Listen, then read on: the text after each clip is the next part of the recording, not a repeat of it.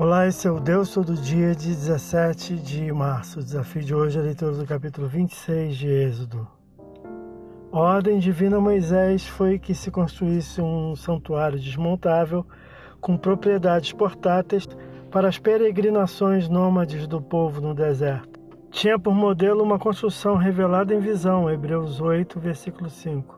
O tabernáculo era uma representação fisicamente visível do santuário celestial, Hebreus 9, versículo 23. Ainda que o Senhor onipresente que é esteja em todo e qualquer lugar que deseja, designou um lugar físico e geográfico para estar literalmente habitando, mesmo que temporariamente, no meio do seu povo, num santuário ou lugar santo, construção separada para habitação temporal divina.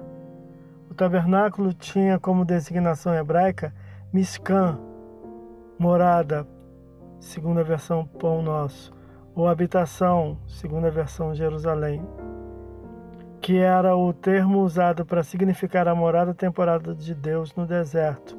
Seu santuário, o tabernáculo ou tenda, embora o termo usado mais geralmente seja o Hel Moed, tenda da reunião ou tenda da congregação. Levítico capítulo 1, versículo 1.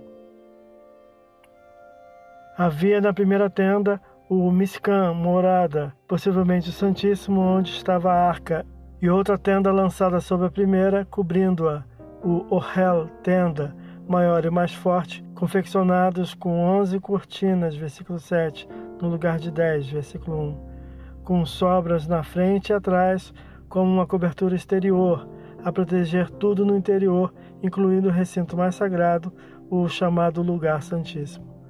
A construção é realmente uma tenda de lona, um templo portátil cujas paredes são as cortinas e tábuas cobertas de ouro. O sistema de laçadas e colchetes servia para dar facilidade na montagem do conjunto. É um projeto incrivelmente meticuloso, como só Deus poderia instruir, que deveria ser firme após montado e de fácil desmonte, a fim de prosseguir com urgência e certa facilidade na peregrinação.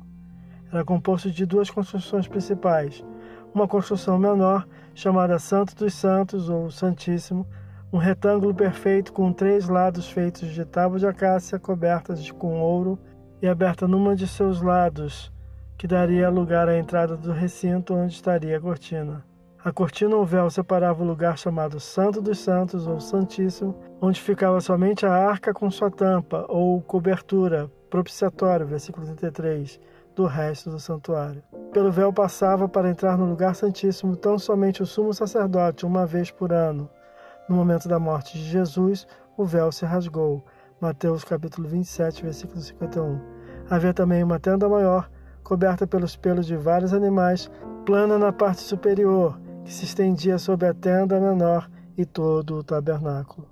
Esse é o Deus todo dia, boa leitura que você possa ouvir Deus falar através da sua palavra.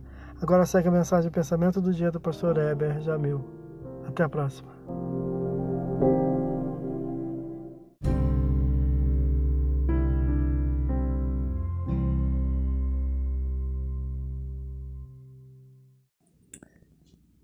Pensamento do dia: devemos estimular o bem e cooperar para que o mal diminua. Sejamos recíprocos a toda gentileza e amor que nos são feitos, contanto que estejam nos limites da santificação. Façamos diferença no mundo. Seremos relevantes à medida que o Espírito Santo nos transforme cada dia mais parecido com Cristo.